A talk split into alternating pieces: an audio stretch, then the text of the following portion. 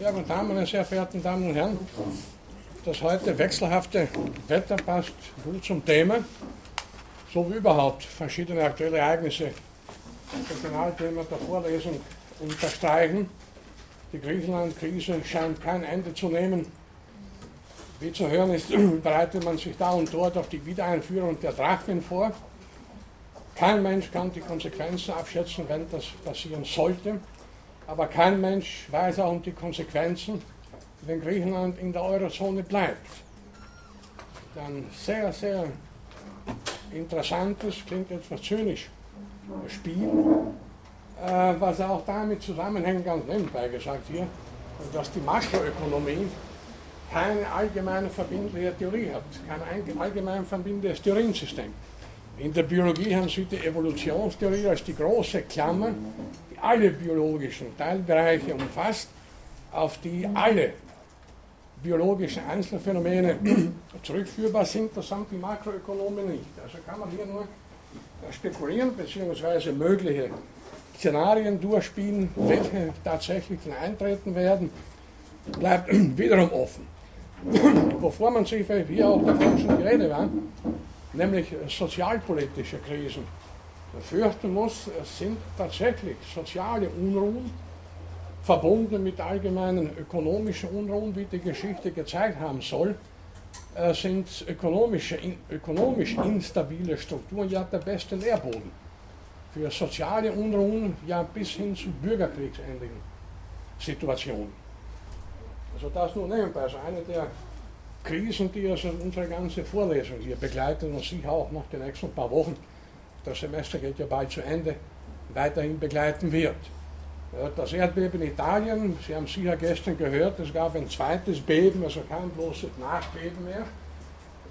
Und hier natürlich wieder, wir haben das schon bei dem Erdbeben in Lissabon äh, diskutiert, nicht? Also die Frage, warum, die philosophisch, ja metaphysisch bedeutende Frage, jetzt gab es da ein Erdbeben, damit nicht genug, es müssen etliche Nachbeben kommen und dann 10, 11, 12 Tage später kommt wieder ein Beben in derselben Region. Natürlich kann man dann verstehen, dass die Menschen fragen, bitte, warum gerade uns, warum schon wieder und so weiter. Obwohl Italien bekanntlich ja immer wieder von Erdbeben heimgesucht wurde. Wir haben seinerzeit erwähnt, das große Erdbeben in Messina 1908 mit 100.000 Toten. Es gab dann einige, mögen sich erinnern, in den 70er Jahren ein Erdbeben in Friaul, Julisch Venetien, mit äh, immerhin 1000 Toten, verheer, großen Verwüstungen. Na gut, den Menschen jetzt in Italien, die betroffen sind, wird es wenig helfen zu wissen, dass das nicht das schwerste Erdbeben ist, das sie betroffen hat, dass es sogar in Italien viel größere gab, sondern die stehen halt da vor einem Trümmerhaufen und sind natürlich völlig verunsichert und man kann hier keinerlei Prognosen aufstellen. Da hilft es auch wenig, wenn sich Geologen und Geo Geophysiker zu Wort melden und äh, bloß beschreiben, wie das Erdbeben verläuft, die Stärke auf der Richterskala und so weiter. Also das philosophische Problem, wie gesagt, nicht die Frage, warum, bleibt bestehen. Allerdings bleibt, ist, die Frage nicht beantwortbar, man kann nur darüber spekulieren, äh, wenn man sich in metaphysisches Gedankengut verstricken möchte. Ansonsten kann man sagen, ja, es liegt keine Absicht dahinter. Wir, le wir leben auf einem sehr unruhigen Planeten. Seit der Entstehung der Erde vor fast 5 Milliarden Jahren war die Erde nie ruhig. Es hat immer gebrodelt, es gab immer Vulkane und Vulkanausbrüche, Erdbeben, Erdstöße und so weiter. Und das wird es auch wahrscheinlich in Zukunft geben. Die existenzielle Dimension, freilich die menschliche Dimension, bleibt. Äh, die bleibt unberührt äh, von möglichen geologischen, geophysikalischen Aussagen und so weiter. Also hier äh, fällt mir ein Ausspruch von Wittgenstein ein, dessen Verehrer ich nicht bin, nebenbei gesagt, aber eines hat er recht schön gesagt, wenn eines Tages die Probleme der Wissenschaften zur Gänze gelöst sein sollten, werden die Probleme des Menschen noch gar nicht berührt sein. Das ist ein guter Spruch, der zum Nachdenken einlädt. Wir stehen jetzt, äh, haben zum letzten Mal damit begonnen, äh, beim Phänomen oder bei der Frage, gibt es einen Klimawandel, steht eine Klimakatastrophe bevor. Derzeit, äh, neben der sogenannten Wirtschaftskrise, ist wahrscheinlich kein Katastrophenszenario populärer und verbreiteter als das Szenario eines kommenden, einer kommenden Klimakatastrophe. Ich darf jetzt kurz noch wiederholen, was zum letzten Mal hervorgehoben wurde. Ich begann mit zwei Szenarien, mit äh, einem Bericht in der äh, Zeitschrift New Scientist mit dem Titel Thermogeddon, wo also vorausgesagt wird, dass bis zum Ende des 23. Jahrhunderts äh, sich die Erde dermaßen erwärmt haben wird, dass also viele Regionen, viele Zonen überhaupt nicht bewohnt, nicht bewohnbar sein werden. Und das zweite war ein Katastrophenfilm, der Tag übermorgen, wo es umgekehrt darum geht, dass eben aufgrund, also umgekehrt heißt es aufgrund von großer Hitze, die Polkappen schmelzen, sich dadurch der Golfstrom äh, abkühlt und es daher zu einem, einer Kältekatastrophe kommen wird. Nun, ob so oder so, beide sind natürlich Schreckensszenarien, die man allerdings hinterfragen muss. Und damit haben wir ja zum letzten Mal begonnen, das möchte ich jetzt noch weiter äh, vertiefen. Lassen Sie mich noch die fünf oder sechs wichtigen Tatsachen bzw. Beobachtungen Revue passieren, äh, die zum letzten Mal gewissermaßen im Zentrum der Überlegungen gestanden sind. Erstens, es ist nicht zu übersehen, dass Politiker und Medien eigentlich längst entschieden haben, dass es den Klimawandel gibt und dass er anthropogene Ursachen hat, also von Menschen verursacht wird. Eine zweite erdgeschichtlich triviale Tatsache, das Klima hat sich immer gewandelt. Das Klima ist keine konstante Größe. Es gab Warmzeiten, es gab Kaltzeiten, teilweise über sehr, sehr lange Perioden. Es gab die Eiszeiten, wie wir erwähnt haben, nicht erst im sogenannten Pleistozän, auch schon viel früher. Über lange Zeiträume hinweg, äh, im Paläozoikum, Mesozoikum, gab es mit hoher Wahrscheinlichkeit überhaupt keine Polkappen. Es war also über Jahrmillionen oder Hunderte von Jahrmillionen relativ warm bis sehr heiß auf der Erde. Die Sahara zum Beispiel, haben wir auch erwähnt, war vor ca. 10.000 Jahren teilweise begrünt. Heute ist sie die größte Trockenwüste der Erde. Die Arktis, in der Arktis herrschten vor 40 bis 50 Jahrmillionen äh, subtropische Temperaturen. Also das Klima wandelt sich ständig, auch relativ kurzfristig. Denken Sie nochmal an das Mittelalter, das ich erwähnt habe etwa die Zeit zwischen 1000 und 1300, war eine sogenannte kleine Warmzeit, die aber so weit ging, dass in der Gegend von Köln Datteln und, und, und Feigen, also Früchte gewachsen sind, die sonst in der Mittelmeerregion vorkommen. Also muss es eindeutig dort damals relativ warm gewesen sein. Die dritte Tatsache war der Treibhauseffekt, den gibt es, das ist keine Erfindung moderner Medien, aber den gibt es auch als natürliches Phänomen. Also nicht etwas, das, das erst von Menschen verursacht worden sei. Äh, vierter Punkt. Es stimmt, dass in den letzten 100 Jahren durchschnittlich im weltweiten Maßstab die Temperaturen um etwa 0,7 Grad erhöht haben. Also es ist etwas wärmer geworden. Nächste Tatsache, es stimmt natürlich, dass der Mensch Abgase produziert durch massive Verbrennung fossiler Brennstoffe, vor allem in den letzten etwa 100 Jahren, ungemein viele Abgase in die Atmosphäre abstößt, Autos, Flugzeuge, Fabriken und so weiter. Das lässt sich also auch nicht leugnen. Aber, nächster und letzter Punkt, seriöse Zukunftsszenarien sind nicht exakt möglich. Die schwanken, wie ich sagte, Prognosen in die Zukunft, äh, um 5 oder 6 Grad. Einige Prognosen sagen, bis zum Ende des Jahrhunderts äh, werden sich die Temperaturen um etwa 1,1 Grad erhöhen. Andere gehen so weit zu sagen, dass sich die Temperaturen um ca. 6,4 Grad erhöhen werden. Aber wie gesagt, sichere Prognosen sind hier offenbar nicht möglich, weil, das habe ich auch zum letzten Mal betont, Klimamodelle ungemein komplizierte Angelegenheiten sind sehr schwer, sehr komplex und auch natürlich mit Fehlern behaftet sind. Und das Klima, wie gesagt, ist kein konstantes Phänomen, es ist ein sehr dynamisches, hochkomplexes System, äh, das sich nicht äh, so leicht vorausberechnen lässt wie äh, in, der Physik, in der klassischen Mechanik, Vorgänge aufgrund der Fallgesetze und ähnliche relativ einfache Dinge mehr. Warum ich das auch relativ ausführlich ausgeführt habe, und wir kommen heute nur auf einige Aspekte hier zum Klimawandel, zu möglichen Klimakatastrophen zu sprechen, äh, hat auch wissenschaftstheoretische Gründe. Man muss ja vergegenwärtigen, ich habe das zum ersten Mal auch gesagt, äh, dass zum Beispiel, und vor allem darum geht es ja nicht, nicht zuletzt, die Behauptung der derzeitige Klimawandel, die möglicherweise bevorstehende Klimakatastrophe, ich sage möglicherweise, äh, hat eindeutig anthropogene Ursache ist eindeutig vom Menschen verursacht. Diese Behauptung lässt sich empirisch nicht wirklich prüfen. Die fünf oder sechs Beobachtungen bzw. Tatsachen, die ich da der Reihe nach oder man kann auch sagen nebeneinander hingestellt habe, ja, die stehen jeder für sich, aber die interessantere Frage wäre ja, wie sie miteinander verknüpft sind und da wird es sehr kompliziert.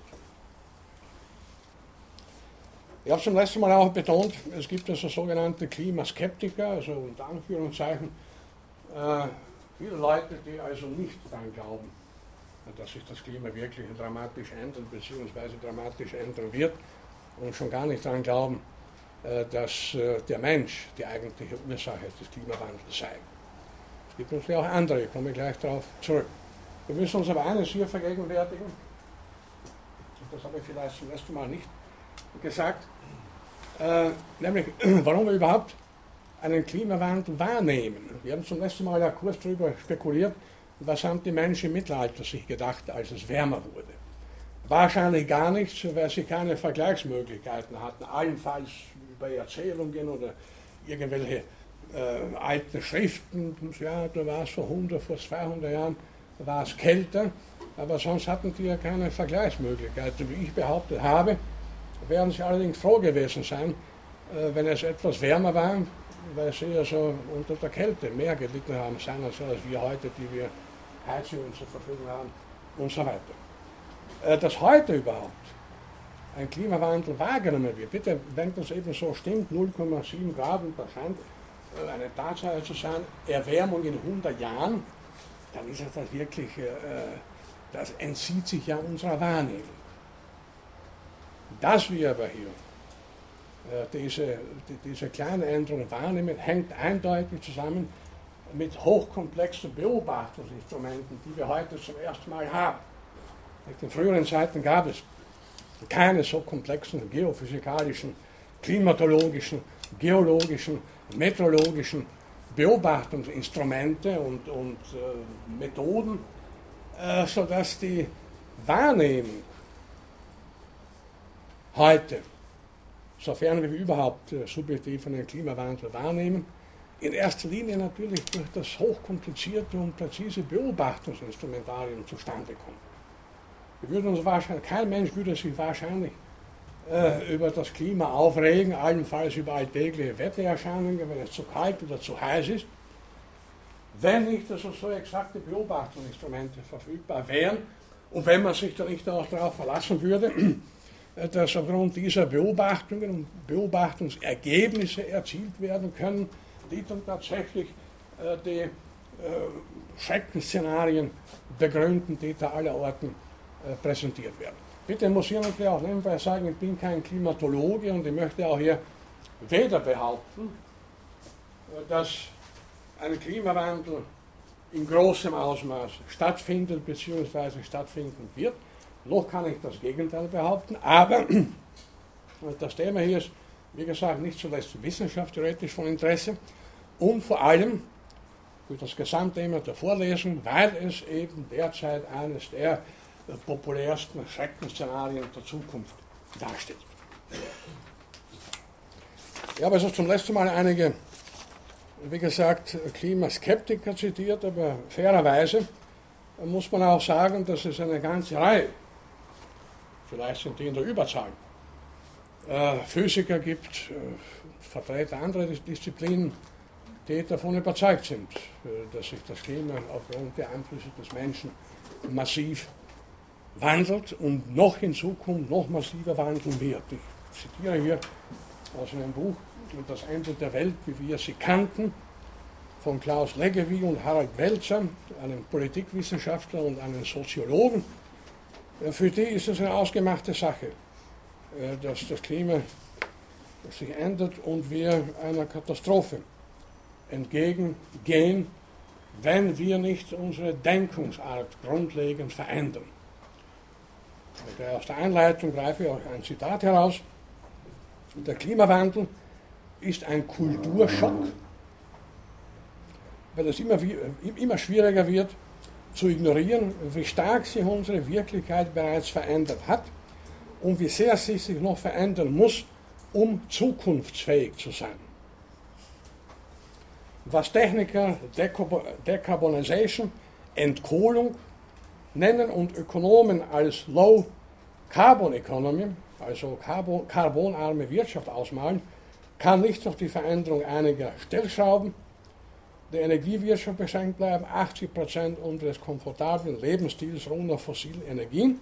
Am Horizont der großen Transformation steht eine postkarbone Gesellschaft mit radikal veränderten sozialen, politischen und kulturellen Parametern. Soweit das Zitat aus dem Buch Das Ende der Welt, wie wir sie kannten.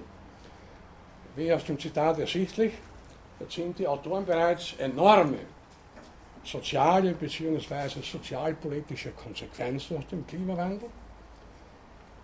Die Welt, wie wir sie kannten, eine sehr gemütliche Welt, eine Welt des Überflusses, in der wir Energien gebraucht und verschwendet haben, wie wir wollten, geht also dem Ende zu. Der Klimawandel ist ein Kulturschock. Wir müssen unser Leben ändern.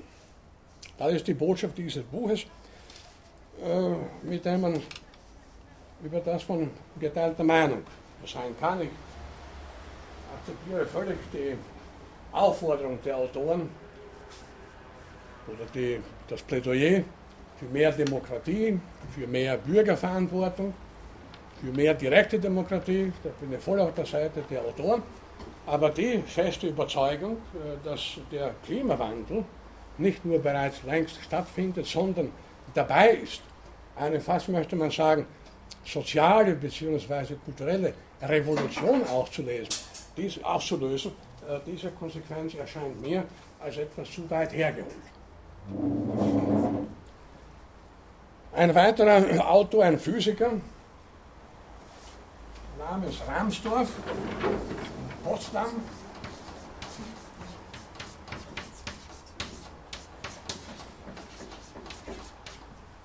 ja, die beiden Autoren von vorhin falls Sie das näher interessiert, Klaus Leggewies.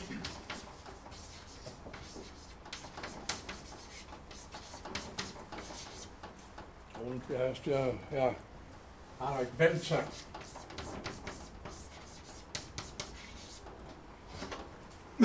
Der Physiker Ramsdorf, äh, für den ist es klar, schreibt er in verschiedenen Arbeiten, dass anthropogen verursachter Klimawandel unter Experten heute eine unbestrittene Tatsache sei. Und äh, den von mir mehrmals zitierten Münchner Zoologen Josef Reichholf, der also, wie gesagt, zu den Klimaskeptikern unter Anführungszeichen zu zählen ist, äh, dem unterstellt Reichholf wissenschaftliche Unredlichkeit, unterschwellig sogar Schwindel. Das ist natürlich ist auch wissenschaftspsychologisch interessant, das würde einer eigenen Diskussion bedürfen, aber nur ein paar äh, Gedanken dazu. Es ist ja ein alter Hut natürlich, äh, wenn man unliebsame Gegner hat, äh, dass man die halt am besten dadurch los wird, wenn es überhaupt geht, indem man sie an der Wurzel packt und sagt, das sind ja gar nicht seriös. Nicht? Bevor man da lange diskutiert, Argumente austauscht und, und für und wider, sage ich einfach, der ist ja nicht seriös. Nicht? Das ist ja sogar der eigentliche Schwindel. Der, der manipuliert da mit Daten Umgekehrt kann man das natürlich dann genauso sagen. Und auch deswegen ist das Thema so schwer sachlich zu behandeln, weil man da schon einen Streit auf, auf einer Metaebene gewissermaßen hat, wo es nicht mehr nur noch um Beobachtungstatsachen geht, sondern auch schon darum, ja, wer ist überhaupt berechtigt, da welche Schlüsse zu ziehen. Nicht? Und, und, und wer hat überhaupt die, die seriösen, die richtigen Methoden, um da etwas Zuverlässiges zu sagen. Aber das würde, wie gesagt, äh, äh, natürlich einer eigenen Diskussion bedürfen, ist aber in der Wissenschaft ein sehr altes und beliebtes Spiel, was nicht unbedingt jetzt äh, für die Integrität vieler Wissenschaftler spricht. Man wird den Kritiker los, indem man einfach sagt, er ist inkompetent, erstens, zweitens eigentlich unseriös, drittens vielleicht sogar ein Schändler, auf den dürfen wir nicht hören. Gut. Oder auch nicht gut. Äh, Ramsdorff, das ist sehr interessant, verweist auf eine Studie der Weltgesundheitsorganisation, der zufolge der Klimawandel bereits jetzt jährlich 150.000 Tote fordert. Da kann ich anknüpfen an das, was zum letzten Mal schon gesagt wurde. Sie erinnern sich, äh, dass man, also der zitierte Aufsatz im New Scientist, geht davon aus, äh, dass also die, es bereits in Frankreich 2003 15.000 Hitzetote gegeben hat. Und ich habe dann die Frage geknüpft, wieso weiß man denn so genau, dass diese 15.000 Personen ausdrücklich aufgrund der Hitze gestorben sind. Und jetzt wird es noch interessanter, hier heißt es, der Klimawandel fordert bereits jetzt jährlich 150.000 Tote. So woher, woher weiß man das so genau? Wir neigen natürlich dazu, monokausal äh, zu denken, da darf sich keiner von uns wirklich ausnehmen, auf A folgt B, auf B C, auf C D und so weiter. Jedes Ereignis muss eine eindeutige Ursache haben und wir denken nicht so oft daran, dass ein und dasselbe Ereignis oft verschiedene, miteinander verknüpfte Ursachen haben kann. Oder dass eine und dieselbe Ursache umgekehrt verschiedene Ereignisse bewirken kann, sodass wir hier keine Kausalketten, wie gesagt A, B, C, D, anzunehmen haben, sondern kausale Netzwerke. Und das ist natürlich sehr kompliziert. Aber hier muss ich schon sagen, das grenzt schon an Charlatanerie, zu behaupten, das ist eindeutig 150.000 Tote pro Jahr aufgrund des Klimawandels. Denn da müsste man jetzt, aber das ist ein Ding der Unmöglichkeit, die Lebensgeschichten aller dieser 150.000, von denen man meint, dass sie durch den Klimawandel zugrunde gehen, genau studieren waren die sonst irgendwie krank? Was hatten die für genetische Dispositionen? Wären die auch gestorben vor 100 Jahren, als das Klima noch unter Anführungszeichen in Ordnung war? Das ist irgendwie typisch WHO, Weltgesundheitsorganisation. Gewaltige Zahlen, eindeutige Ursachen. Das trifft sich gut, nicht wahr? Das ist ein kleiner Exkurs. Ich nehme an, der eine oder andere weiß, wie die Weltgesundheitsorganisation Gesundheit und Krankheit definiert. Also für die, die es nicht wissen oder vergessen haben, wörtliches Zitat. Gesundheit ist ein Zustand des vollständigen, körperlichen, geistigen und sozialen Wohlergehens und nicht nur das Fehlen von Krankheit. Jetzt frage ich Sie also, zwei Dinge geht es hier. Erstens der Ausdruck vollständig. Wer weiß bitte, was vollständige Gesundheit überhaupt ist? Und zweitens, nennen Sie mir bitte einen Menschen, der nicht nur körperlich völlig gesund ist, sondern auch geistig, sondern auch, und das ist interessant, sozial sein ganzes Leben lang sich im Wohlbefinden wähnt. Also ich kenne niemanden, mich eingeschlossen, der irgendwelche unangenehmen Wichte gibt es immer wieder, die mich belästigen. Äh, auch Leute, die nichts anderes wollen als ihre Ruhe, werden immer wieder von unliebsamen, von unangenehmen Kollegen oder sonstigen Leuten behelligt und belästigt, sodass es doch bitte nicht möglich ist, dass jemand, wenn er schon das Glück hat, körperlich und, und geistig gesund zu sein, ein ganzes Leben lang, über Jahrzehnte auch in einer sozialen Umwelt lebt, die ihm ausschließlich Wohlbefinden beschert. Das wäre das Paradies gewissermaßen, da müssten wir leben. Und in, in, einer Menschheit, wo wirklich keiner irgendwas anderes zu tun hat, als täglich die anderen äh, den anderen ihre hütende Hand zu reichen und zu begrüßen und sich freuen, dass sie da sind und so weiter. Das kann es ja nicht geben. Also ist diese Definition eigentlich schon deswegen ziemlich sinnlos, aber noch sinnloser, wenn man den Begriff vollständig hernimmt. Ja, was bedeutet vollständige Abwesenheit von körperlichen, geistigen und sozialen Gebrechen? Bitte, ich brauche das seit einigen Jahren eine Lesebrille. Ich fühle mich deswegen nicht wirklich krank. Obwohl natürlich da schon etwas fehlt. Nicht? Ich müsste ja so sehen können, dass ich keiner Brille bedarf. Natürlich, ein Homo erectus vor 500.000 Jahren bedurfte keiner Sehhilfe, aber der hat auch nichts gelesen und ist auch nicht so alt geworden, dass die Augen etwas schwächer werden konnten. Der ist mit 30 Jahren, wenn er Glück hatte, gestorben. Wenn er weniger Glück hatte, wurde er mit 12 Jahren von einem Löwen aufgefressen und äh, sein Augenlicht war davon war damit ein für alle Mal erloschen und er kam erst gar nicht in die Situation, äh, einer Sehhilfe zu bedürfen. Jetzt frage ich Sie bitte äh, um Wortmeldungen, was, was wäre denn eine vollständige Gesundheit? Wie soll ich da die Skala anlegen? Oder wo beginnt Krankheit?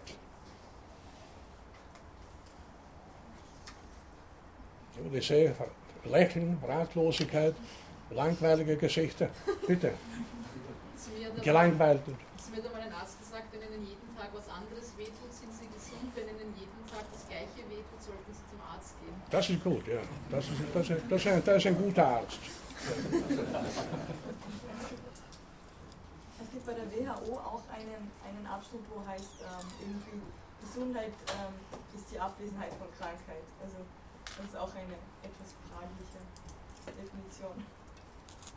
Also, bevor ich noch darauf eingehe, da ist ja schon fast sympathisch bei Nietzsche nachzulesen. Äh, Nietzsche schreibt, äh, Gesundheit ist dasjenige Maß an Krankheit, das es mir erlaubt, meinen wesentlichen Beschäftigungen nachzugehen. Ich wiederhole, das ist ein interessantes Zitat, Gesundheit ist dasjenige Maß an Krankheit, das, mir, das es mir noch erlaubt, meinen wesentlichen Beschäftigungen nachzugehen. Ich möchte mich jetzt zwar nicht zu sehr mit, mit, mit den Problemen gesund und krank beschäftigen, aber äh, es hat schon auch für unser Thema einen wichtigen Bezug. Äh, es ist doch relativ, nicht, dass wenn ein Fußballer ein Bein verliert, dann ist das die ultimative Katastrophe. Zumal, wenn er noch im jugendlichen, aktiven Alter steht. Ich möchte nicht sagen, dass es für irgendjemanden, bitte mich da nicht falsch zu verstehen, erstrebenswert ist, ein Bein zu verlieren. Aber für den Fußballer als Einbeiniger ist das so der, das, was Nietzsche meint, ne, dass mir noch erlaubt, meinen wesentlichen Beschäftigungen nachzugehen, dem Fußballer ist das dann nicht mehr erlaubt. Ein Gelehrter, der erblindet, nicht mehr lesen kann, nicht mehr schreiben kann, das ist die ultimative Katastrophe, natürlich. Aber neben diesen Extremen haben wir eine ganze Skala von mehr oder weniger harmlosen Krankheiten, Erkrankungen, äh, von denen viele von uns, wenn sie davon betroffen sind, sie überhaupt nicht wirklich als Krankheit empfinden. Wie gesagt, etwas Sehstörungen oder leichtes Kopfweh bei Wetterumschwung und so weiter. Das ist ja nicht weiter tragisch. Also nach der strikten Definition der WHO äh, ist die gesamte Menschheit krank. Es gibt nur krank eigentlich. Nicht? Und die, die, sozialpolitische Implikation wäre ja dann, jetzt müssen wir ja was dagegen tun oder dafür tun, damit die gesamte Menschheit gesund wird. Und da werden wir natürlich lange äh, dran, äh, da werden sich die Zähne äh, ausbeißen. Ich habe immer wieder versucht äh, herauszufinden, wie viele spezifisch menschliche Krankheiten es eigentlich gibt. Und befragte einen Allgemeinmediziner, einen Chirurgen und einen Pathologen. Ich dachte insbesondere, der Pathologe muss das sehr genau wissen. Aber von allen dreien bekam ich die Antwort, naja, Tausende. Ja, wie viele sind es wirklich? 10.000 vielleicht, vielleicht weniger. Es weiß kein Mensch. Nicht einmal der Pathologe. Ja, aus eigener Erfahrung, so ein paar hunderte immer wieder auftreten, aber da gibt es sehr seltene Krankheiten, die einmal in 100 Jahren bei einem Menschen auftritt und die eigentlich da aus dem Rahmen fallen, nicht interessant. Also tausende Krankheiten gibt es und kein Mensch weiß genau, wie viele wirklich. Und da möchte man überhaupt auch vor diesem Hintergrund behaupten, man wisse, was Gesundheit und was Krankheit eigentlich sei.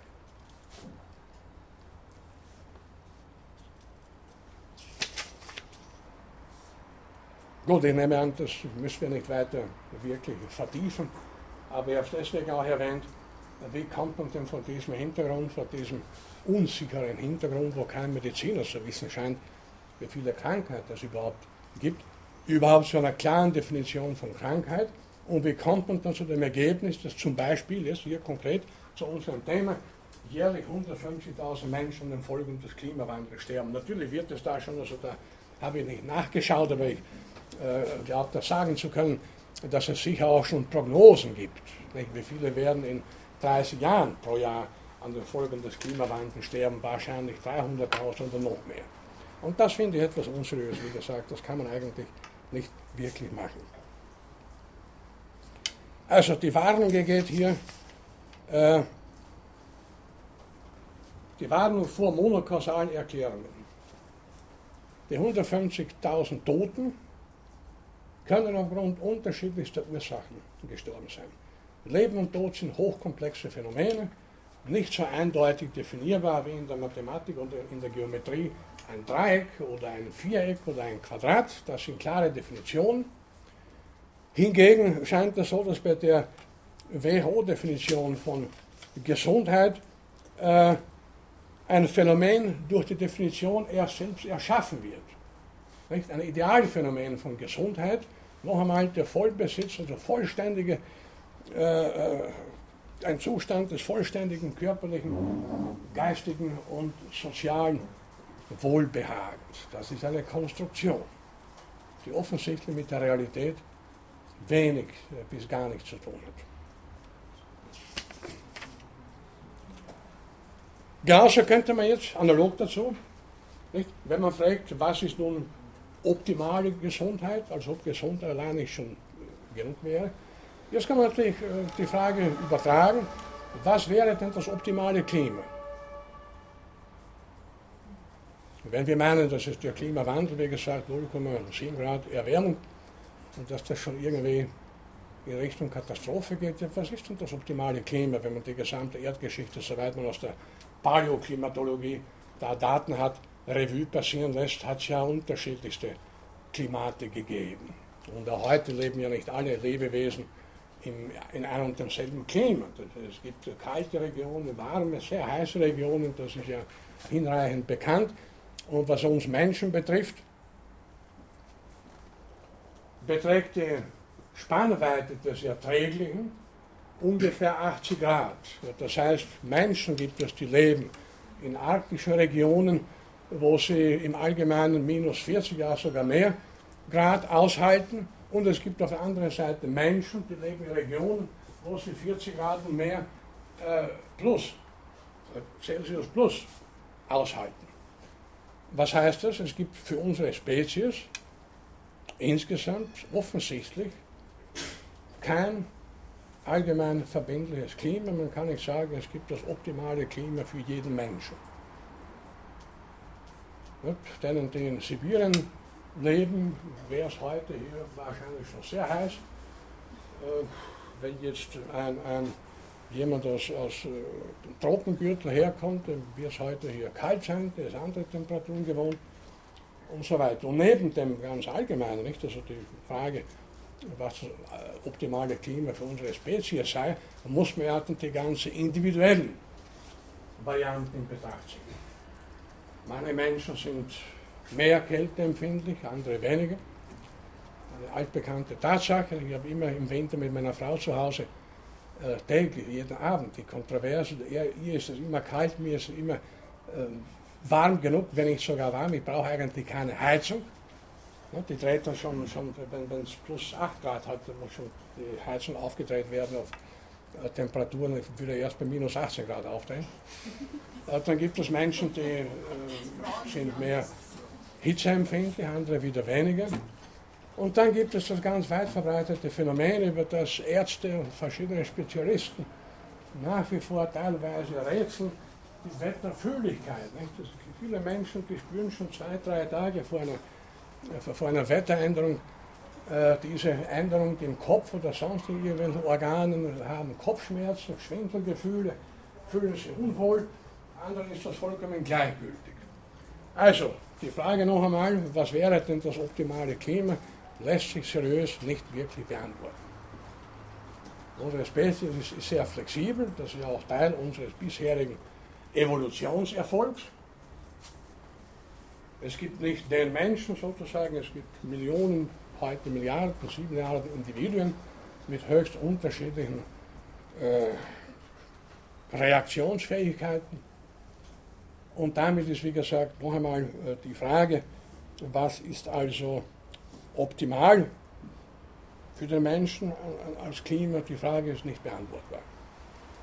Ich bin sicher, wenn sich also die Erde erwärmen würde im Weiteren, 5 Grad oder 6 Grad, würde es natürlich Profiteure davon geben, genauso wie Notleidende, Leidtragende, das ist mir klar.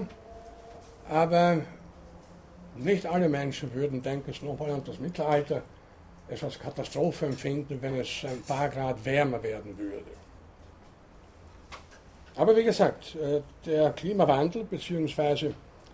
die angeblich bevorstehende Klimakatastrophe eignet sich eben besonders gut als ein Katastrophenszenario. Ich habe mehrmals auch ein Buch von Erhard Oeser zitiert, Katastrophen, Triebkraft der Evolution. Äh, der schreibt in dem Buch folgendes. Ja, eigentlich auch ein Klimaskeptiker, hm? äh, wörtlich. Heutzutage beherrschen Horrorszenarien über die Auswirkungen des durch den Treibhauseffekt bewirkten Klimawandels die öffentliche Diskussion. Durch die Aufheizung der Atmosphäre, die Zerstörung der Ozonschicht, die Abholzung von Wäldern durch das moderne Transportwesen mit seinen Abgasen und durch weitere ähnliche Prozesse entsteht die Vorstellung einer von den Menschen verursachten Klimaveränderung in historischer Zeit, das sind in den letzten 100 Jahren, die zu einer empfindlichen Störung des ökologischen Gleichgewichts und einer ständig zunehmenden Reihe von Wetterkatastrophen führen würde. Die grundsätzliche Frage ist daher, so Öser, ob die heutzutage festgestellten Wetterereignisse ihre Ursache wirklich in dem durch den Menschen verursachten Klimawandel haben, sofern es diesen Klimawandel überhaupt in welchem Ausmaß auch immer gibt. Über das Wetter wird zum letzten Mal schon gesprochen. Ich habe noch einiges und nebenbei Wetterextreme herausgefunden. 1978 fällt mir gerade an, hatte es in Berlin minus 19 Grad äh, äh, gegen Ende des, des Jahres, würde man auch als extrem empfinden. Und wie wir zum letzten Mal gesagt haben, eigentlich besteht das Wetter nur aus Extremen, weil wir auch nur die Extreme wahrnehmen. Und in erster Linie die Extreme wahrnehmen. Sie erinnern sich sehr wohl an einen Tag vor 10 oder vor 15 Jahren, an dem es 39,5 Grad Celsius hatte, im Juli oder wann auch immer, aber nicht an einem Julitag, an dem es 28 Grad Celsius hatte. Das ist nichts Besonderes, das hat es ja in diesem Breiten immer schon gehabt. Man erinnert sich an katastrophale Schneeverwehungen, wo dann vielleicht tagelang äh, äh, die Eisenbahnen gestanden sind und Autos nicht weiter konnten und so weiter oder einen Winter, an dem es überhaupt keinen Schnee gab, aber kaum an einem Dezember, an dem die Temperaturen minus 2 oder minus 3 Grad Celsius betrugen und leichter Schneefall herrschte. Das ist für Dezember ja eigentlich trivial. Das ist natürlich interessant nebenbei, die, die Wiener Linien, was hat die damit zu tun? Das wird Ihnen auffallen, bereits Ende August oder Anfang September suchen die Leute für die Schneeräumung, sind also wohl vorbereitet und wenn am 2. Dezember drei, äh, drei Schneeflocken fallen, können Sie hören, aufgrund der herrschenden Wetterlage kommt derzeit auf allen Linien zu unregelmäßigen, äh, zu Unregelmäßigkeit oder zu unregelmäßigen Fahrplänen. Also offenbar rechnet man nicht damit, dass im Dezember schneien könnte. Aber das nur ganz am Rande. Also, äh, natürlich besteht das Klima aus einer Aneinanderreihung von vielen Wettererscheinungen, äh, die aber auch natürlich, äh, wie schon gesagt, sich nicht über einen Kamm scheren lassen, sondern höchst dynamisch, höchst unterschiedlich sind. Wie ein Meteorologe einmal sagte, er hat das auch zum letzten Mal schon zitiert, äh, das Wetter besteht ja nur aus Extremen, weil, wie gesagt, wir ja vor allem Extreme wahrnehmen. Und die subjektive Dimension in der ganzen Diskussion darf man natürlich auch nicht übersehen. Die Gefahr besteht aber darin, ich mag das zum letzten Mal schon angedeutet haben, dass man jetzt, wenn man einmal daran glaubt, dass sich das Klima wirklich ändert, jedes singuläre Phänomen auch schon umgekehrt als ein Indiz dafür nimmt. Jede kleine Überschwemmung ist ein Indiz für den Klimawandel, jeder heiße Julitag ist ein Indiz dafür. Alles Mögliche kann man dann umgekehrt oder im Nachhinein in das Paradigma des Klimawandels gewissermaßen hineinstopfen. Jetzt folgende 1, 2, 3, 4, 5, 6, 7 wesentliche Punkte zum Abschluss dieses Themas Klimawandel bzw. möglicherweise bevorstehende Klimakatastrophe. Äh, die Gefahr ist unverkennbar, dass der Klimawandel, sofern er stattfindet oder auch nicht, das spielt schon fast keine Rolle mehr, politisch instrumentalisiert wird. Wir müssen unser Leben ändern. Die Welt, wie wir sie kannten, kommt zu Ende. Wir müssen neue Strategien entwickeln, neue Lebensstrategien. Wir dürfen nicht mehr so weiter tun wie bisher. Und da spielt es schon gar keine Rolle mehr, inwieweit, wie gesagt, der Klimawandel als solcher eine Tatsache ist oder nicht. Also Gefahr einer politischen Instrumentalisierung. Ich komme ja noch im Laufe der Vorlesung die nächsten ein, zwei Vorlesungen äh, zurück auf das Thema äh, Katastrophenszenarien als politische Projekte. Vorweg nur so viel, man kann durch Katastrophenszenarien bestimmte politische Projekte durchsetzen, die man unter anderen Umständen in ruhigeren Zeiten und Anführungszeichen gar nicht durchsetzen könnte, weil die Argumente dazu fehlen. Wenn hingegen eine Katastrophe bevorsteht oder vermeintlich bevorsteht, kann man politisch eingreifen und das Szenario noch verstärken.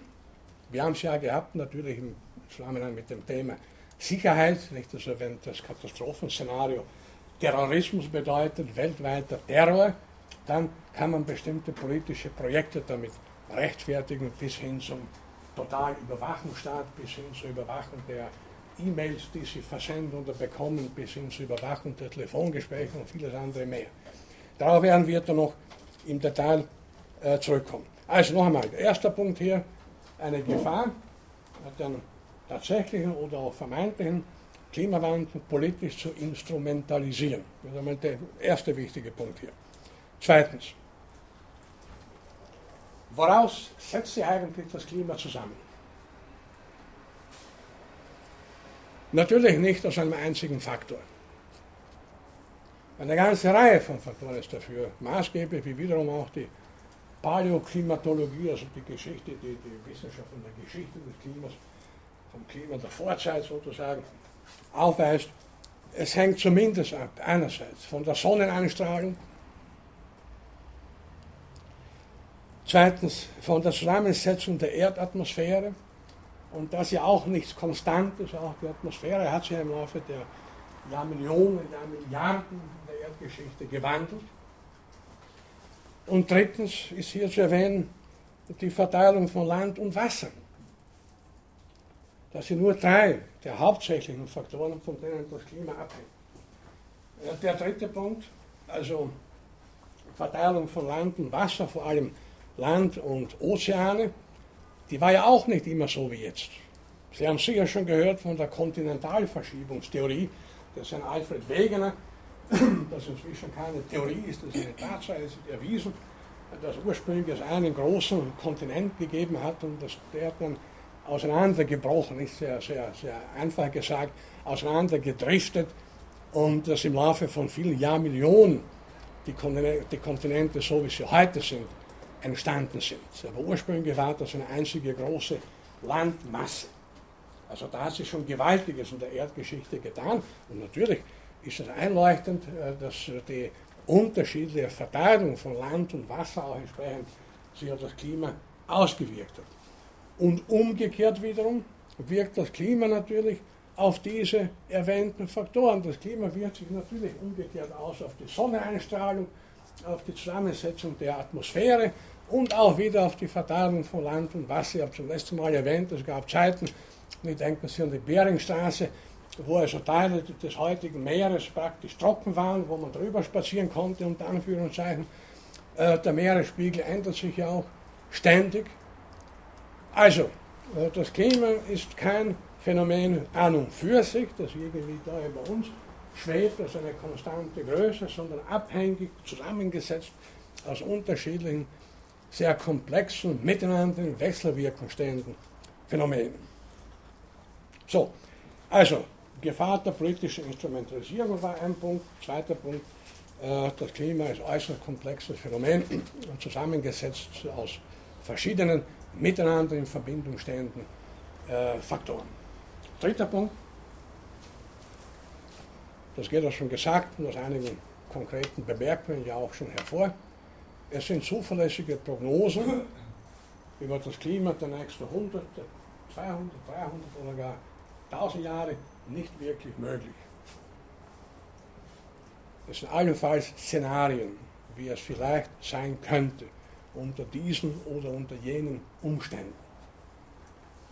Wobei sich die Umstände selber ja wieder ändern können. Könnte ja sein, dass unsere gesamte Wirtschaft komplett zusammenbricht, äh, dass die Fabriken nicht mehr äh, rauchen, dass niemand mehr mit Flugzeugen fliegt. Das ist alles, äh, wenn auch nicht sehr wahrscheinlich, aber nicht ausgeschlossen. Denken Sie an die Prognose mit dem Pferdemist. Nicht? Also in wenigen Jahren oder Jahrzehnten wird die Stadt New York oder London mit Pferdemist bedeckt sein. Die Prognose war aus der Sicht derer, die sie damals erstellt haben, durchaus richtig. Aber was die Leute nicht wussten, nicht wissen konnten, ist, dass sich die Pferde, dass die Pferde schon wenige Jahrzehnte später von Autos verdrängt sein werden. Vor kurzem war ja, vielleicht haben Sie das gesehen, ich glaube 65 Jahre ist die Brücke, das alte Golden, Golden Gate Bridge in San Francisco. War interessant zu sehen, eine ganz kurze Szene im Fernsehen, wie viele Autos es damals schon gab. Vielleicht aufgefallen, vier oder fünf Spuren, das ist schon enorm. Äh, und, und äh, das konnte man ein paar Jahrzehnte, ein halbes Jahrhundert vorher überhaupt nicht voraussehen. Hätte man gedacht, wenn überhaupt so eine Brücke, da wären tausende Pferdewegen und da hunderttausend Pferde drüber traben. Also, wie gesagt, zuverlässige Prognosen über das künftige Klima sind genauso wenig möglich wie zuverlässige Prognosen über andere hochkomplexe Phänomene. Insbesondere auch, das muss man auch betonen, weil die Zeit hier zu kurzfristig ist. Die 100 Jahre, in denen sich die Temperatur also durchschnittlich um 0,7 Grad erhöht hat, sind eigentlich für die Erdgeschichte überhaupt nicht repräsentativ. Und wie schon gesagt, wir würden ja, niemand würde sich auch darüber aufregen, wenn wir nicht so exakte Beobachtungsinstrumente hätten, die so genau auf, auf, auf, auf bis auf Zehntelgrad äh, Celsius oder noch genauer messen könnte und uns damit Daten beliefern würden. Äh, vierter Punkt. Ich habe das schon vorhin erwähnt, äh, kurz. Einzelne Wetterphänomene, die wir wahrnehmen, subjektiv als mehr oder weniger katastrophal, auf einen Klimawandel zurückzuführen, ist nicht legitim. So wie das Klima schon ein dynamisches, evolvierendes System ist, so ist das Wetter, so sind die täglichen Wettererscheinungen, ob die Sonne scheint, ob es regnet, ob es donnert und blitzt oder schneit, sehr variabel. Wir haben ja zum letzten Mal einige aus unserer Sicht extreme Wettererscheinungen erwähnt, nicht wahr? Im langfristigen Durchschnitt über Jahrhunderte, Jahrtausende. Gut, die heutige Meteorologie und die, die heutigen Wetterberichte, also in der Form, wie es ihn heute gibt, gibt es ja noch nicht allzu lang. Aber wenn man aufgrund anderer Quellen noch viel weiter zurückgeht, wird man finden, äh, dass es zu allen Zeiten äh, hin und wieder Wettererscheinungen gab, die die Menschen, die damals lebten und sie wahrnehmen, als extrem wahrnehmen mussten. Extreme Kälte, extreme Hitze jener Region, wie gesagt.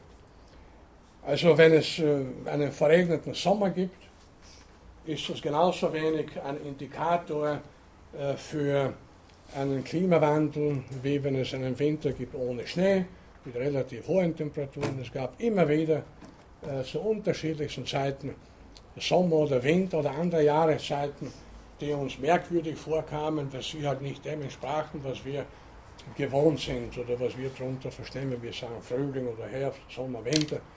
Aber warum sollen sich die Jahreszeiten, soll sich eine bestimmte Jahreszeit danach richten, was wir im Laufe von Jahrzehnten erlebt haben? Äh, der Einfluss des Menschen, nächster, fünfter Punkt, der hier also immer wieder ins Treffen geführt wird. Und zwar interessanterweise auch wieder gewissermaßen monokausal. Nicht? Der Mensch soll erstens allein und zweitens nur aufgrund der Verbrennung fossiler Rohstoffe für den Klimawandel verantwortlich sein. Wie gesagt, das ist wiederum monokausal und etwas zu kurz gedacht. Dass der Mensch im Laufe von Jahrhunderten, Jahrtausenden äh, ungemein viel Blödsinn gemacht hat, ganz salopp gesagt, äh, das steht ja außer Frage. Wir haben schon darüber gesprochen, wie viele Organismenarten unter dem Einfluss der Menschen, des Menschen heute schätzungsweise täglich aussterben bzw. ausgerottet werden. Da brauche ich es nicht noch weiter auszuführen, genauso wie Kulturen unter dem Einfluss der heutigen Zivilisation aussterben, Sprachen und so weiter, haben wir alles schon besprochen. Äh, der Mensch wirkt also, das will ich damit sagen, auf äußerst vielfältige Art und Weise in die Natur hinein und nicht nur durch die Verbrennung fossiler Rohstoffe, nicht nur einseitig auf das Klima. Er zerstört Lebensräume, das ist offensichtlich. Das kann man im Gegensatz zu Szenarien über den bevorstehenden Klimawandel relativ gut und objektiv messen.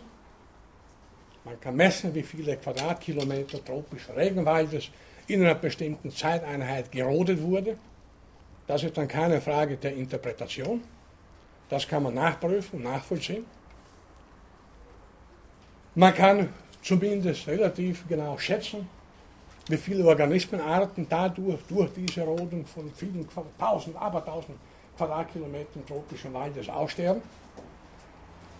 Und ein wesentlicher Punkt, den ich zum letzten Mal schon erwähnt habe, äh, äh, der vor allem in neuerer Zeit auch, so wird das große Artensterben äh, zu beobachten ist, ist die Tendenz, alles zuzubetonieren.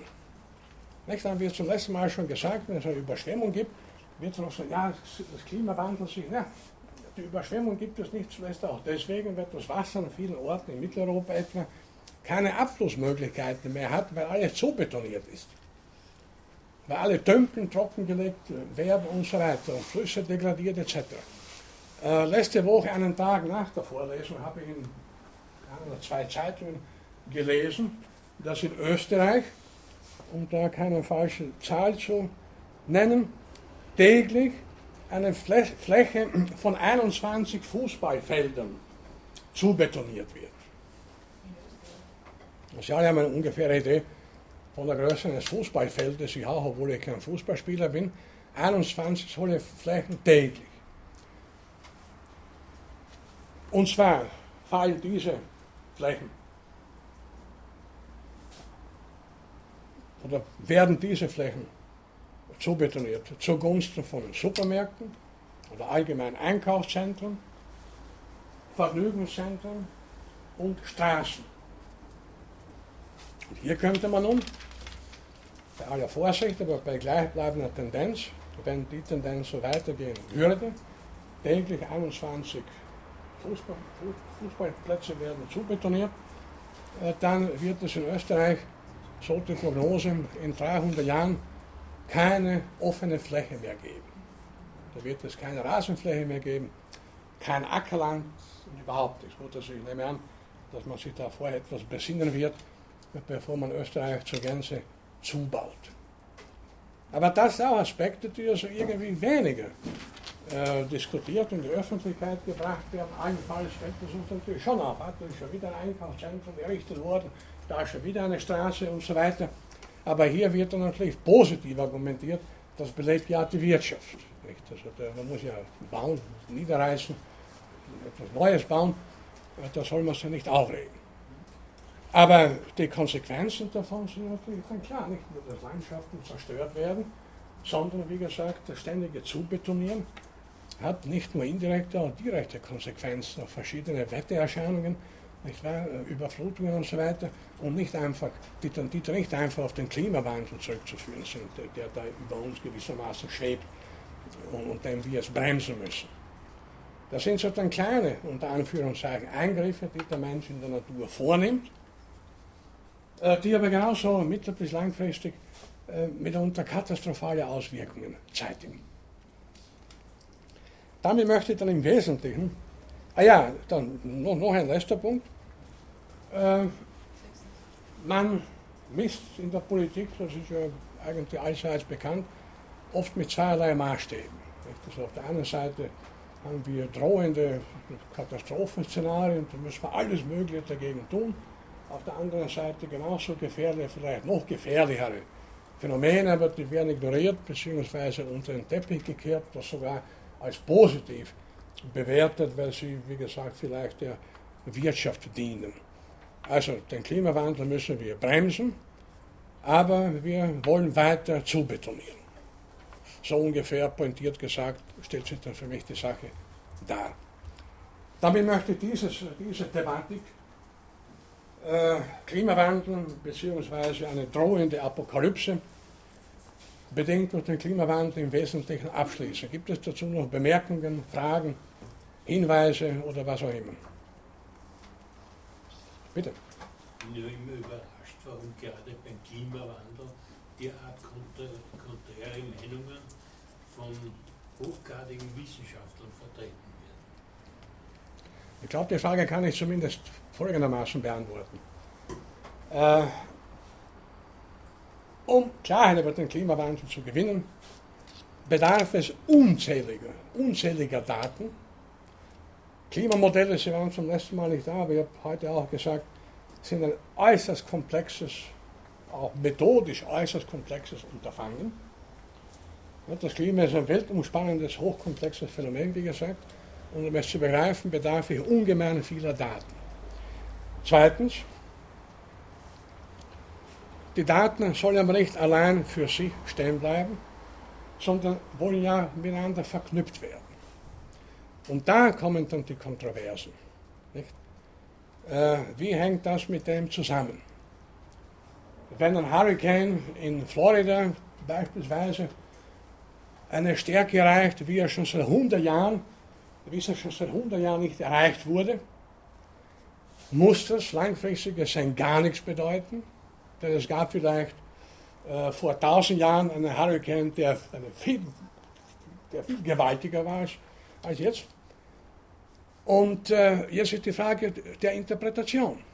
Da gibt es ein Phänomen, das fällt mir an, ich komme gleich darauf zurück, das Phänomen El Niño. Ähm, aber das ist ein Teil meiner Antwort. Der zweite Teil ist der, äh, die Kontroverse entsteht ja auf einer Metaebene gewissermaßen. Auf der einen Seite eben sind Leute, die sind davon überzeugt, dass es den Klimawandel gibt und dass er anthropogene Ursachen hat, die anderen nicht. Und dann stehen natürlich Meinung gegen Meinung, beziehungsweise lassen derzeit äh, verschiedene Beobachtungsdaten eine eindeutige Interpretation noch nicht zu. Auch wenn es heißt, die Gletscher gehen zurück, mag sein, es gab Zeiten, auch in unseren Breiten gab es überhaupt keine Gletscher. Und auch das wesentlich lange bevor der Mensch mit seinen Fabriken und so weiter hier äh, äh, gewaltet hat. Also ich hoffe, dass das ungefähr die Antwort auf Ihre Frage war. Ja, es, lässt sich, glaube ich, gar nicht wirklich genau beantworten. Nein, das ist aber ungefähr so wie beim Phänomen Gesundheit, das habe ich auch nicht umsonst erwähnt. Äh, es gibt unterschiedlichste Krankheiten, da ist man sich über die Ursachen halt nicht im Klaren. Ist eine Sache, wenn jemand, ein Bauarbeiter vom 20. Stockwerk vom Gerüst runterfällt, sich das Genick bricht, dann ist die Sache eindeutig. Das kann man mit der Monokausal erklären, die ist runtergefallen, gut bei der Höhe. Und nachdem unser Genick ja nicht äh, beliebig belastbar ist, ist klar, dass der, der Tod unten liegen geblieben ist. Das ist eindeutig. Aber ansonsten bitte, die Menschen, die sterben oft an ganz harmlose Erkrankungen, es gibt wieder andere, die überleben alles. Es gibt keine, keine, eindeutigen Ursachen. Und deswegen auch die, die wandelnden Moden gewissermaßen in der Medizin, da versucht man halt herauszufinden, ob Kaffee schädlich ist, einmal ist er schädlich, dann wieder nicht, ob das und das schädlich ist, ja und dann wieder nicht. Eigentlich soll man ein Glas Wein pro Tag trinken, andere sagen auf keinen Fall, ein dritter sagt, ein Glas ist zu wenig, um gesund zu bleiben und so weiter und so weiter. Das wandelt sich eigentlich von Woche zu Woche. Das ist das Problem, nicht? Das ist wieder ein wissenschaftstheoretisches Problem. Sie können heute natürlich, äh, nachdem ja so komplexe Phänomene wie das Klima oder eben auch jetzt die Gesundheit, Krankheit, äh, immer nur punktuell untersucht werden. Wenn Mediziner herausfinden wollen, die Ursache für irgendeine Erkrankung, was machen sie? Eine, empirische Studie. Da gibt es halt ein Forschungsteam, das 5000 Personen in Kalifornien über einen bestimmten Zeitraum untersucht.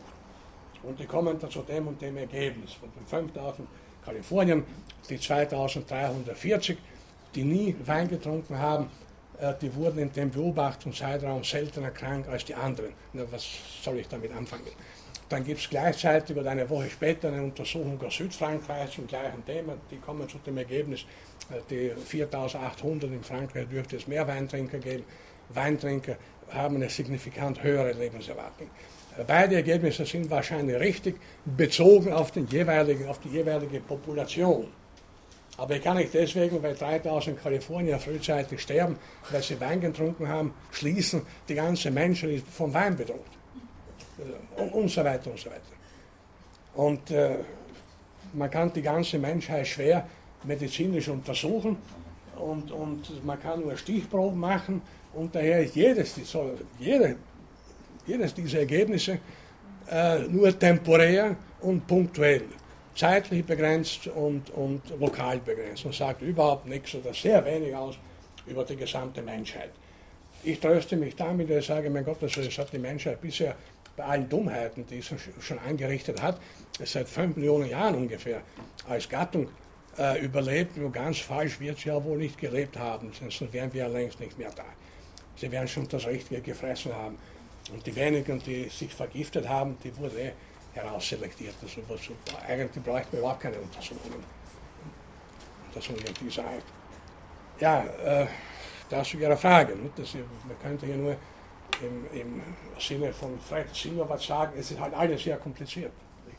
Sinowatz hat ja recht, er wurde ausgelacht, aber einer der wenigen Politiker, die es wagten, anstatt Patentlösungen anzubieten, auch Patente, Idee, zu sagen, es ist alles sehr kompliziert, das ist ja fair und das hat er gut gesagt.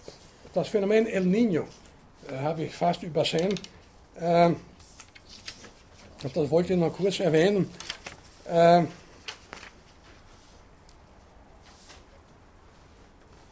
das Wort, ich schreibe das vorsichtshalber in die Tafel.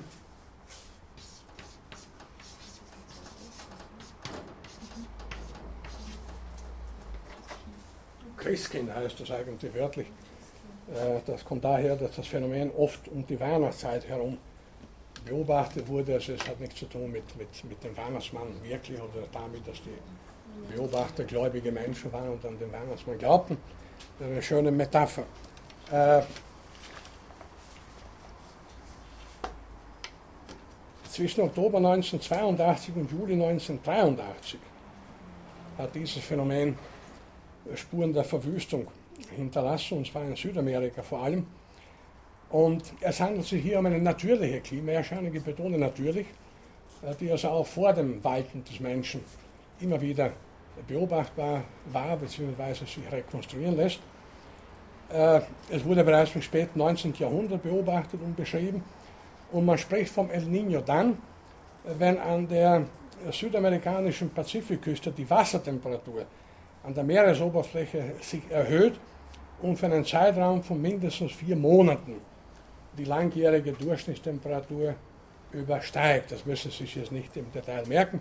Ich wollte nur damit sagen, äh, dass eben vor allem Oktober 82 bis Juli 83 war das ein besonders stark beobachtbares Phänomen, das auch eine Spur der Verwüstung hinterlassen hat mit Platzregen, Überschwemmungen, Murenabgängen, äh, sodass also Erdrutsche und so weiter, es wurden Häuser zerstört, ganze Industrieanlagen.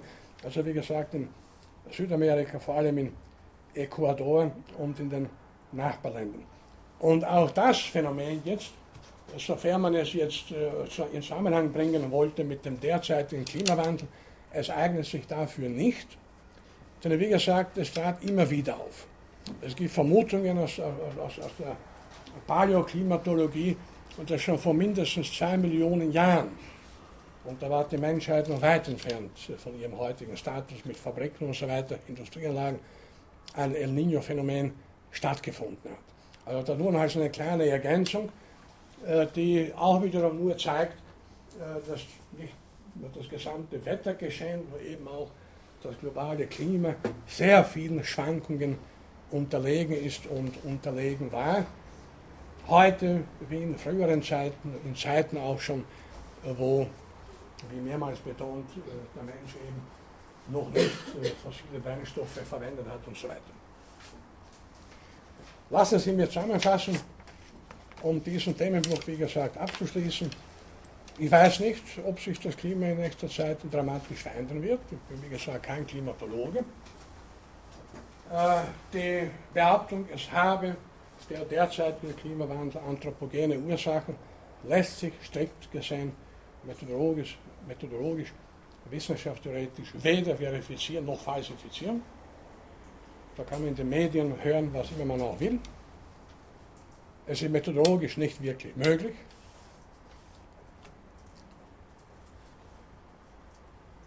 Das Klimaszenario, wie es vielfach in den Medien, Katastrophenfilmen und so weiter und durchaus auch in wissenschaftlichen Zeitschriften und Zeitungen und so weiter äh, thematisiert wird, ist ein Horrorszenario, ein Schreckensszenario, ein apokalyptisches Szenario. Und ich habe ja auch etwas, wenn ich den Eindruck, wie bei vielen, was wir in dieser Vorlesung schon besprochen haben und noch besprochen werden, sofern Zeit bleibt, es ist wiederum irgendwie die alte Neigung, die alte Sehnsucht des Menschen nach Katastrophen. So kann es ja nicht bleiben. Es muss was geschehen. Es muss anders werden. Und wenn nichts anderes zur Hand ist, dann findet man schon. Wenn nichts Besonderes zur Hand ist, findet man schon irgendetwas. Äh, jetzt eben seit Jahrzehnten schon äh, das Klima, den Klimawandel. Es ist, so mögen Sie erinnern, in den 60er, 70er Jahren, teilweise Anfang der 80er Jahre, war ein sehr häufiges Thema das Waldsterben in Mitteleuropa. Davon hört man heute nichts mehr. Offenbar sind die Wälder nicht wirklich gestorben oder man hat das halt nicht weiter thematisiert, weil es nicht mehr interessant ist. Bitte schön. Vom sauren Regen hört man auch nichts mehr. Bitte? Vom sauren Regen hört man auch Vom sauren Regen hört man auch nichts mehr, ja. Und äh, man hört hingegen in letzter Zeit immer häufiger, soweit ich das mitkriege, äh, über die Gefahr der Handystrahlen oder der Handymasten. Das ist jetzt schon langsam auch ein, ein Thema, vielleicht nicht so dramatisch noch, aber es denken schon einige drüber nach. Und die Mobiltelefone vielleicht zu verbieten. Bitte. Da haben wir halt keine. Das ging ja die längste Zeit auch ohne. Also Möglichkeiten wird es da genug geben auch in, auch in der Zukunft Szenarien zu finden. Nicht? Also das Vergangene ist halt vergessen, der Wald lebt noch, Gott sei Dank möchte ich sagen. Der saure Regen, ja, offenbar hat er uns nicht ausgerottet. Jetzt haben wir das Klima und noch einige andere äh, kleinere Ereignisse, die dann temporär für Wirbel sorgen. Darauf werde ich noch zum nächsten Mal zurückkommen. Ein Grundphänomen, ein psychologisches Grundphänomen, das wir bei der Diskussion von Krise und Katastrophe ins Auge fassen müssen und das uns in der Folge auch noch beschäftigen wird, ist Schuld und Sühne. Ich meine damit jetzt nicht äh, das gleichnamige Romanwerk, das berühmte, sondern die Tendenz des Menschen, bei allem, was passiert, wie schon gesagt, eine eindeutige Ursache zu finden, beziehungsweise einen Schuldigen auszumachen oder auch mehrere Schuldige und Methoden auszuklügeln, wie man die Schuldigen oder, den, oder die Schuldigen bestrafen kann. Das haben sie in der gesamten Menschheitsgeschichte in allen Religionen und Kulturen auf die eine oder andere Art und Weise äh, modifiziert äh, vorhanden. Äh, das geht durch die gesamte Bibel. Zu Beginn der Vorlesung schon vor im März erwähnt, äh, das auch im Gespräch mit Theologen mir bestätigt wird, das ist ein Grundthema der gesamten Bibel, die Begrenzung des Bösen. Und daher finden Sie immer wieder, klarerweise, auch Bestrafungen. Beginnend mit der Sintflut, Sündflut, bis hin zur Apokalypse, zur Offenbarung des Johannes, apokalyptische Reiter, davon haben wir schon gesprochen, Heuschreckenplagen und so weiter, wo sogar reale Naturereignisse herangezogen worden sind als Bestrafungen des Menschen, der sich schuldig gemacht hat hochinteressantes Thema. Wir sind die einzigen, einzigen Lebewesen, die schuldig sind. Wir kommen schon nach der christlichen Tradition mit einer Erbsünde zur Welt. Das ist eigentlich eine Schweinerei. Nicht? Das ist ein kleiner, ein Neugeborener, der nicht einmal geboren werden wollte, vielleicht. Man konnte ihn ja nicht fragen. Das wäre ja paradox, wenn das möglich wäre. Jetzt erblickt er das Licht der Welt und ist schon schuldig eigentlich eine grausame Religion, eine grausame Angelegenheit. Und jetzt muss er versuchen, diese Schuld abzutragen, sofern das überhaupt irgendwie geht. Nun ist aber nicht nur jedes Individuum schuldig, es gibt auch die Kollektivschuld, wie wir wissen, nicht nur aus Religionen wissen, aus, aus der, auch aus der säkularen Geschichte wissen. Nicht nur die reale, nicht nur reale Katastrophen, für die Menschen tatsächlich verantwortlich sind oder bestimmte Menschen, bestimmte Ideologien verantwortlich sind, wie Kriege, Weltkriege und so weiter, aber auch unterschiedliche andere Phänomene, für die man immer Schuldige finden muss. Es wird Ihnen sicher aufgefallen sein, egal was passiert, ich meine jetzt im Kleinen, auf die großen, weitere Szenarien kommen wir noch zu sprechen, im Kleinen, äh, wenn irgendwo ein, ein Lastwagen umstürzt, wird, sofort wird ermittelt, sofort kommt der Staatsanwalt. Der darf nicht umgefallen sein, da muss ein Schuldiger dahinter sein. Der Chauffeur vielleicht oder der, der den Lastwagen beladen hat, fahrlässige Tötung, sofern der Lastwagen sogar jemanden getötet hat. Es gibt ja Beispiele zuhauf.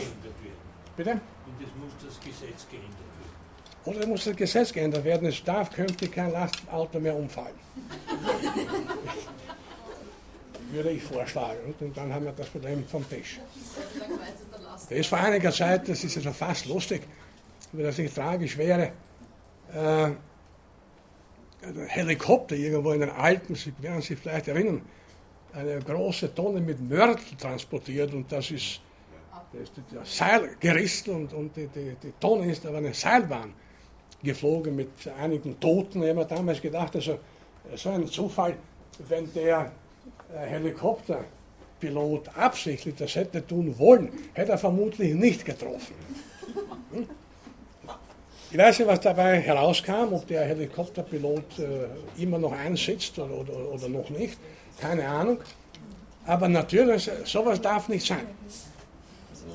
Es ist hier in der Eiserstraße vor, ich weiß nicht, 12, 13 Jahren, eine Frau vom Einkaufen über die Straße gegangen, in Bidler oder wo sie war, wie täglich um halb elf am Vormittag mit ihrer Einkaufstasche und einem Lastwagen bog um die Ecke und fiel um. Deswegen ist man zum Beispiel mit dem Lastwagen noch präsent, noch viel auf die Frau und die war tot.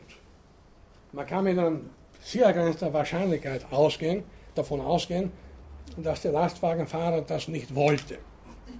Also wenn es nicht um einen vorsätzlichen Mord handelt gegen jemanden ganz bestimmten, dann möchte eigentlich kein Lastwagenfahrer mit seinem Gefährt umfallen und, und damit einen Menschen töten. Das möchte auch kein Kranführer, dass er mit seinem Kran umfällt und das möchte kein, kein, keine Seilbahnbetreiber, dass, dass das Seil reißt und so weiter und so weiter. Gut, ich möchte, brauche das hier nicht im Detail auszuführen. Interessant ist aber eben die Tendenz, und wir müssen Schuldige finden. Hier an der Universität im Biozentrum wurde vor vielen Jahren ein kleines Gedankenexperiment mit äh, Studenten durchgeführt, das ganz interessant ist. Das Experiment war folgendes. Äh, von einem Industriebetrieb in der Steiermark wurden in der Nacht Giftfässer gestohlen und in die Mur verschüttet. Das ist die Mur, zumindest für weite Strecken verseucht. Wer war da schuldig? Es gab einige Vorgaben. Der Pförtner des Betriebs war schuldig, weil er nicht gesehen hat, dass da jemand einbricht. Äh, die eigentlichen Räuber waren die Schuldigen. Äh, der Manager des Betriebs war schuldig, weil er offenbar den Betrieb nicht hinreichend abgesichert hat. Der Bürgermeister der Gemeinde war schuldig, weil er überhaupt erlaubt hat, dass der Betrieb dort gebaut wird. Also fünf oder sieben Vorgaben von möglichen Schuldigen. Interessant war eines. Jeder der Probanden konnte einen Schuldigen benennen. Einige waren am komplex genug gedacht, um gleich drei Schuldige anzuführen. Aber keiner kam auf die Idee, dass sich die Frage so gar nicht stellt. Entweder waren alle schuldig und der Betrieb dürfte dort gar nicht stehen, und dann wäre, könnte auch keiner da was stehen. Oder man kann das nicht einseitig an einen schieben. Und das ist, was ich damit sagen wollte. Wieder unsere Tendenz, es muss für jedes Ereignis, vor allem wenn es für einige Menschen blöderweise äh, katastrophal ausgeht, müssen wir Schuldige finden. Und der Gesetzgeber natürlich, nicht, also der äh, arbeitet ja auch mit dem Prinzip Schuld und Sühne. Es muss eindeutig eine Schuld festgestellt werden. Äh, wenn das nicht der Fall ist, dann sind ja auch die Medien und so weiter enttäuscht. Man stellt sich vor, der wird über Jahre hinweg prozessiert und es stellt schon mehr oder weniger fest, ja, der und der und die und die werden eingesperrt und plötzlich kommt heraus, nein, es gibt keine Schuldigen eigentlich. Das war ein Irrtum, Entschuldigung, wir da umsonst recherchiert und umsonst prozessiert. Es gibt ja niemanden, das, das wollte ja niemand. Also kann es auch keine Schuldigen geben. Aber so ist unsere Gesellschaft auch nicht gestrickt. Wir suchen Schuldige und, oder auch Sündenböcke. Nicht? Der Sündenbock ist eine sehr tragische Figur, also bitte damit ist nicht ein, ein Individuum der Ziegenartigen bekanntlich gemeint, sondern eine, eine Metapher, äh, die auch, glaube ich, auf das Alte Testament zurückgeht. Äh, wenn es keinen eindeutig Schuldigen gibt, dann findet man eben den Bock, jetzt unter Anführungszeichen, der muss dann für alle übrigen die Schuld übernehmen. Bitte. Das ist eine jüdische Tradition im Alten Testament. Okay, danke, ja. Schuld und Söhne, wie gesagt, äh, wir alle machen uns schuldig oder sind schon schuldig äh, zur Welt gekommen. Und jetzt machen wir auch noch Verschiedenes, weil wir schon einmal da sind, agieren wir da und dort auf diese und jene Art und Weise, machen Fehler, machen dann vieles, was anderen Leuten nicht passt und äh, werden immer mehr in Schuld verstrickt, für die wir dann zu büßen haben. Äh, dieses allgemeine, psychologisch nachvollziehbare Grundmuster, wie gesagt, ist beim Thema äh, Katastrophen, Krisen, Weltuntergangsszenarien ein ganz, ganz wichtiges psychologisches Moment. Das wird uns in den nächsten Vorlesungen noch begegnen. Gibt es äh, jetzt noch Fragen, Bemerkungen, bitte? Wissen Sie, was rausgekommen ist bei dem Verfahren mit Giftfässern in der Mur? Mit wem? Bei den Giftfässern in der Mur, wissen Sie, wer da verurteilt wurde? Das war ja nicht real, das war ein Gedankenexperiment. Okay. Was wär, wer wäre schuldig, wenn? Das, das, das gab es in Wirklichkeit nicht. Aber es, es könnte jederzeit real sein, natürlich. Es sind ja schon Giftfässer irgendwo ausgeleert worden und, und, und so weiter. Das ist ja nichts, äh, nichts Neues. Aber das war, wie gesagt, nur ein Experiment, das eben zeigen sollte, dass, dass sobald die Frage überhaupt auf dem Papier steht, wer ist schuldig und es mögliche Vorgang gibt, muss es ja wer sein. Nicht? Auf die Idee, dass die Frage vielleicht falsch gestellt ist, kann niemand. Immer wird also danach gesucht, wer sind die Schuldigen, wer ist der Schuldige. Weil dahinter auch, das ergänzend noch, äh, steht unser alter, unsere alte archaische Tendenz der Rache. Es muss ja auch gerecht werden. Also gerecht ist mit Unort E. Es kann nicht sein, dass irgendwas ungesund bleibt. Und äh, jetzt habe ich, wie schon gesagt, vorweggenommen, wir kommen dann zum nächsten Mal darauf zurück, Deswegen sind auch Katastrophenszenarien als politische Projekte geeignet. Es wird so und so kommen, wenn wir das und das tun oder das oder jenes unterlassen. Und daher müssen wir es vorbeugen. Also am besten man bestraft jetzt schon noch, bevor überhaupt die Katastrophe äh, eingetreten ist, so wie bei Wilhelm Busch.